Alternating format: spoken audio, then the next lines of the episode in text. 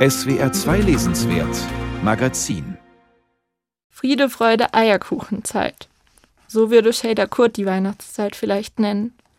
Ich bin Christina Remmert, Praktikantin in der Literaturredaktion und empfehle ihr Sachbuch Hass von der Macht eines widerständigen Gefühls. Im Römerbrief heißt es, lasst uns ein gutes Leben führen, das dem Tag entspricht, ohne verschwenderische Trink- und Essgelage, ohne sexuellen Missbrauch und Orgien, ohne Hass und Neid. So zitiert ihn Shader Kurt.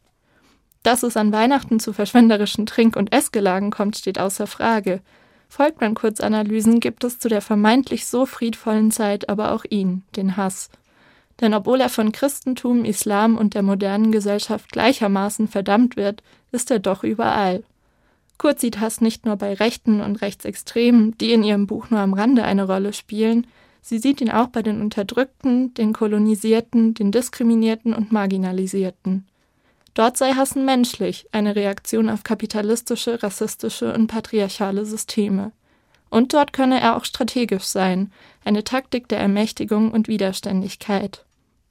In Hass schreibt Shader Kurt noch dichter, klüger und vielleicht sogar revolutionärer als in radikale Zärtlichkeit über ein politisches Gefühl und holt es aus der nicht nur weihnachtlichen Verbannung.